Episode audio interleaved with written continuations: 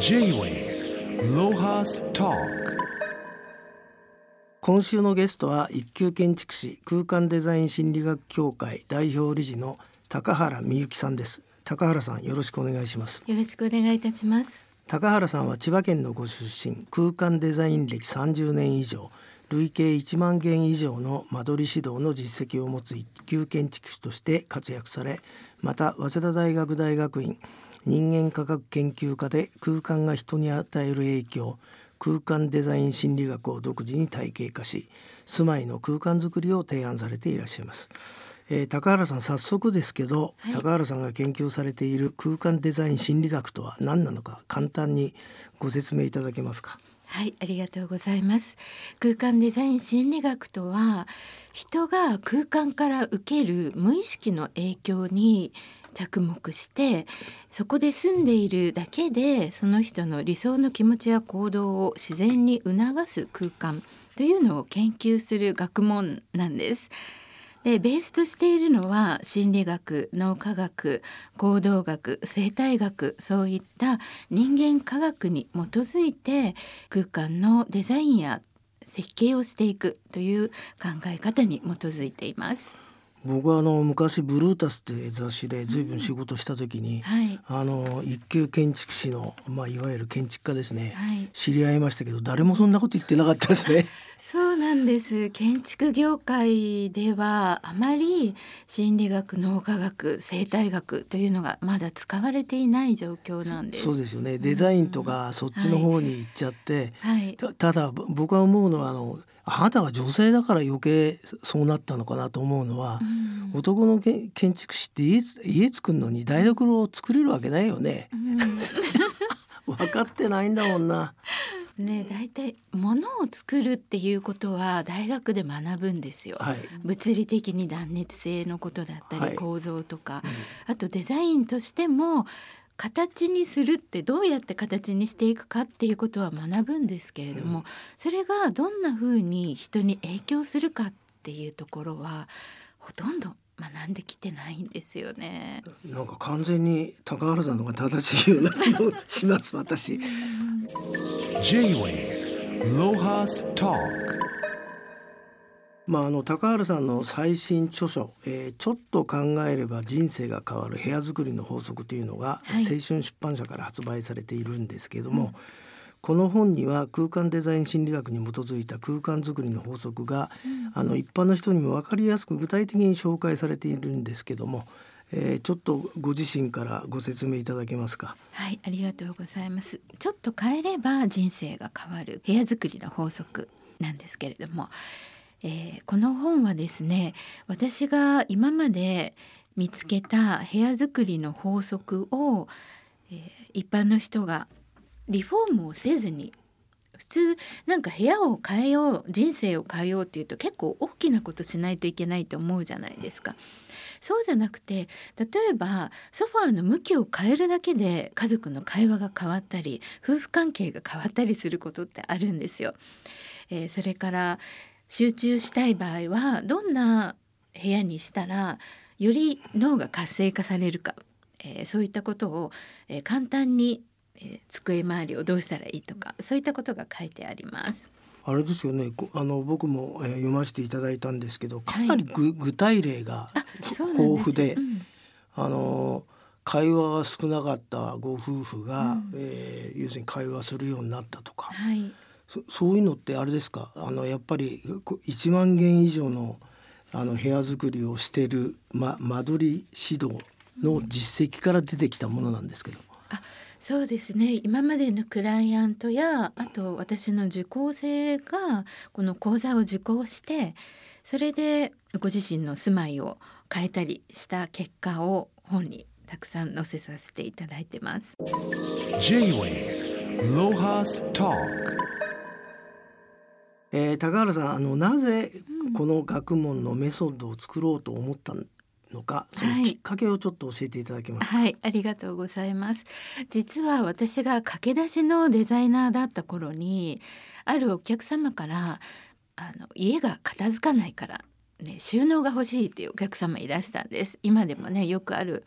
ニーズなんですけれどもその時にそのお客様のお家に行くといろんなものがそこら中に転がってるわけです。で物が散らかっているのは収納がないからだということで大きな壁面収納を作るっていう全面リフォームを行ったんです。でそこにあるものの寸法を全部測って使い勝手がいいようにものの住所を決めて言ってみたら完璧な収納計画作ってリフォームしたつもりだったんですよ。でその時はお客さんはとっても喜んでくださった。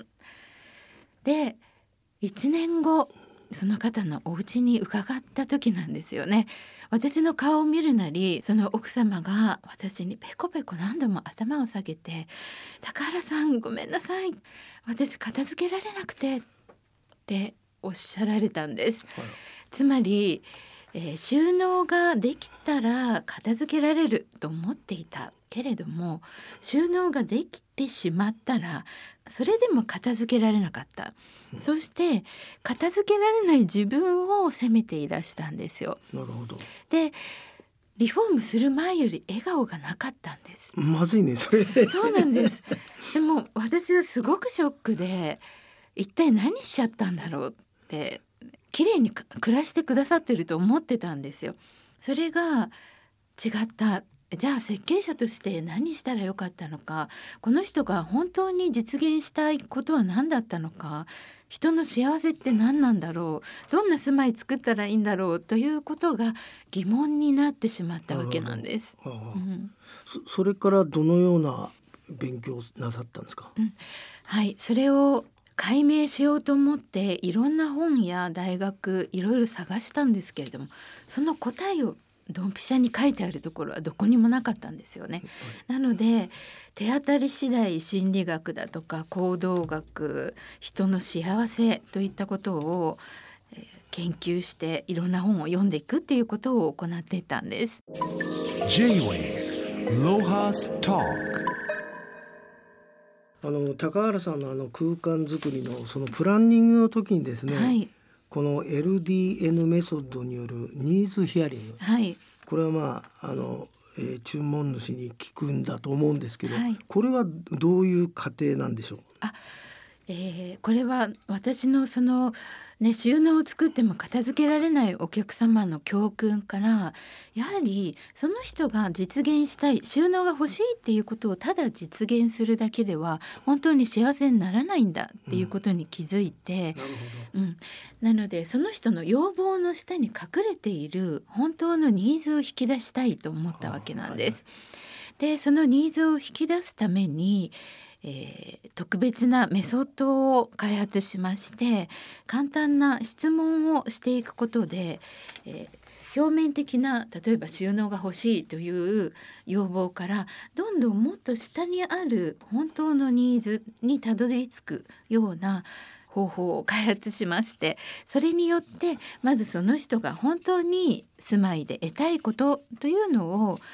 見える化する視覚化するということをしています。まあ、いわゆる深層心理学のところまで。そうですね。深層心理をこう見える化してチャート図のようなものに表しています。それでさらにこのパーソナル居心地診断これはどういうものなんでしょう、はい、ありがとうございます、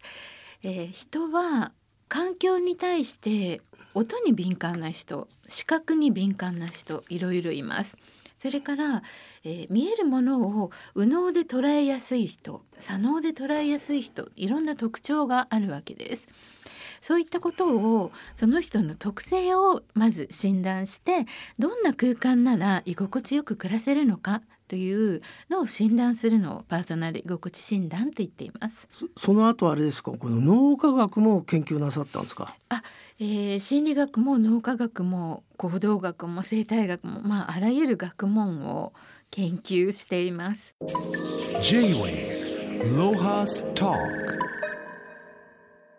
まあ、今回も最初片付けられない方が出てきましたけどこの本の中にも随分出てるんですけど、はい、そのそもそも人は片付けない脳っていうこの話をちょっとリスナーにも多いと思うんで、はい、あの安心するようにご説明いただけますか？はい、この空間デザイン心理学って人間は動物だっていうねそういうところから考え方が始まってるんです。で動物って片付けないですよね。出したもの出しっぱなしですよね。犬も猫なも鳥も。でで人間もそもそも本来は片付けないのがスタンダードなんです。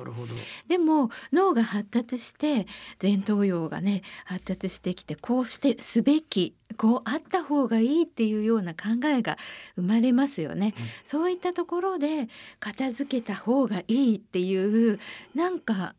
あの片付けられない人はダメな人みたいな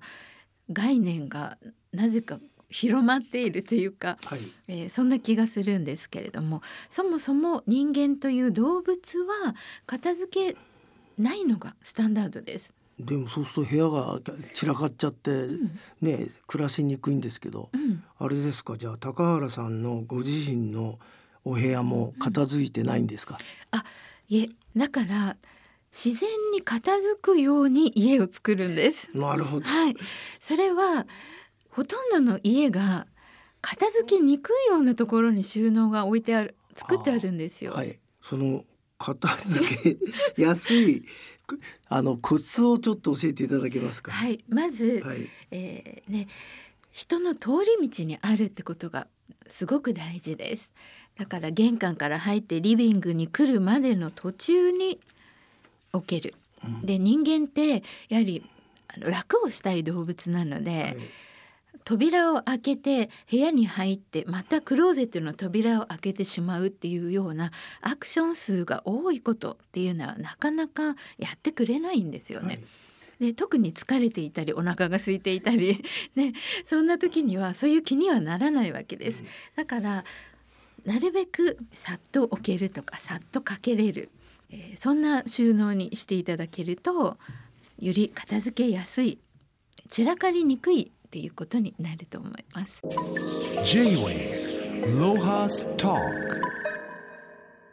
まああの日本文化の中で空間デザイン心理学に一番近いのは僕茶室だと思うんですけど、うん。高原さんは茶室はどうお考えになってんですか？あ非常にいい空間考えられた空間だと思います。まず最初ににじり口にしてから体を小さくして部屋に入りますよね。その時にやはり意識が変わりますよね。身をかがませて入るそういった行動と心理っていうのをすごく考えられた空間だなって思います。あのこの本の中に出てくるんですけど、い。うんご自宅の中でそういうあの自分を内省する場所として、うん。トイレの使い方が書いてあるんですけど、はい。少しあのヒヒントをリスナーの人にあのああげていただけますか？トイレはどのような風に整えれば、そういう、まあ、自分の茶室として使えるか。はい、ありがとうございます。えートイレだけは散らかっているっていうお困りないんですよ。そしてあの小さいですよね空間が。一人がちょうど自分がこうコックピットのようなというか、えーそういった小さな空間っていうのは意識的に自分の内側に入りやすいんですよ意識がはい。心理的に。内側に内意識する。そうです。内省するということになります。また便器に座った姿勢がこう体をかがませますよね。それがまた内省の意識には働きやすいんです。うん。やはり体の向きや姿勢と心理ってすごく密接につながっていまして。でそのトイレにねそのかがんでいれば内省できるので自分自身をこうそこでオンオフするようなそんな空間にトイレを使っていただいたらいいなって思うんです。J-Way Lohas Talk あのいただいた名刺にですね、はい空間デザイン心理学協会代表理事とあるんですけど、はい、この協会は高原さんがお作りになったものなんですか。そうなんです。2019年に協会を設立しました。えっ、と現在あれですか。えっ、とここの受講生っていうか、あのな何年ぐらいで資格が取れるようになってるんですか？あ、えっ、と一番初級の資格はですね、えー、6時間で3日間、えーはい。に1日2時間計6時間で取ることができますでも最高の、えー一番最後までの資格は半年から8ヶ月ぐらいのお時間かかりますはい。その8ヶ月ぐらいかかって、卒業なさった方ってどういう方々が多いんでしょう、現在は一級建築士二級建築士インテリアコーディネーターそれから工務店の社長うん。といった建築業界のプロの方が多いです。うん。まあでもき聞けば聞くほどなんか高原さんが革命を起こしてる人みたいですね。あのいわゆるあの、はい大手の住宅メーカーいっぱいじゃないですか。はいからなんか、えー高原さんに指導してくれとかそういうのはないんですか？あ、えーハウスメーカーさんのコンサルなどお願いされることがあります。あそれもやってらっしゃるんですか？はい、そうするとあれですね幸せになる日本人が増えていいいいと思そううんですけど。です。うん。まあ間取りをね今までたくさん拝見させていただいたんですが残念ながらあこの間取りなら幸せになれるよねっていう間取りが本当に少ないんですよ。まああのこの本の中に、うはいまあ後ろ終わり頃にご自身の、あの、えー幼児時代のはい。話とか出てますけど、そもそもあの空間デザインには高原さん興味があったんですか？そうなんです。あの小学校4年生まで住んでた家があまり日が当たらなくて向かいに学校の校舎があるようなそんな空間だったんですね。その時なんか私の気持ちもちょっとあのあまり明るい気持ちになれなくてでそれが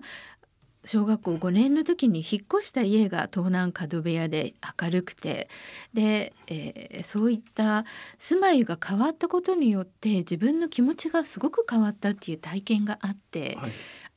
なんか住まいってによって変わるんだなっていうのが漠然と思っていたので子供の頃からそういったことに興味がありました。J-Way あの今手元にあるこの青春出版社から出てる「ちょっと変えれば人生が変わる部屋作りの法則。はい、」これたった1,500円ですよね。だから何もリフォームなんかしなくても あのガラッと変わる、うんあの住まいがはい。手に入れられるヒントがいっぱい入ってると思いました。ありがとうございます。まああのプロじゃないからまあ教会まで入んなくてもいいのかもしれませんけど、